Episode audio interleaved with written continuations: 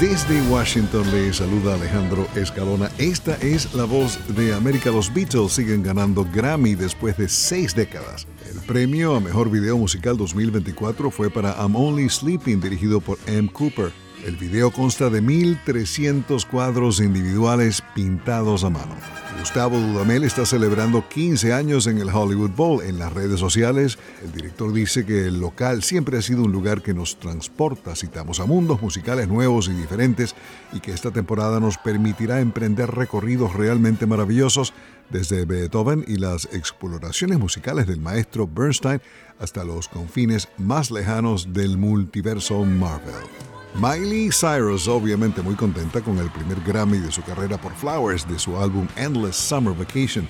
Ganó como mejor uh, Best Pop Solo Performance.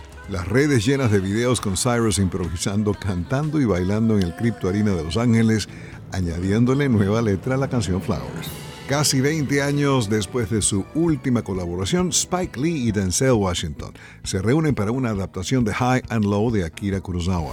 Apple Original Films anunció que cofinanciará la película que A24 estrenará en los cines antes de transmitirla por Apple TV Plus. Se trata del primer filme de Spike Lee y Denzel Washington juntos desde Inside Man de 2006. Sus películas anteriores incluyen Better Blues, Malcolm X y He Got Game. High and Low de Kurosawa, estrenada en 1963 y para ese entonces protagonizada por Toshiro Mifune, fue una adaptación de la novela de Ed McBain, King's Ransom. La película de suspenso trata sobre un empresario en la mira de un grupo de secuestradores. El rodaje de High and Low comienza en las próximas semanas. Eh, comenzando ya los ensayos porque el próximo sábado comenzamos nuestra gira. Y a toda la audiencia y a todos los que se conectan a través de La Voz de América, un abrazo.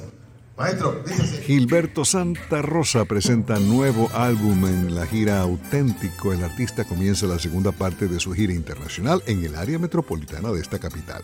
Como parte de su gira, el salsero va a visitar varios estados de Estados Unidos y algunos países de América Latina.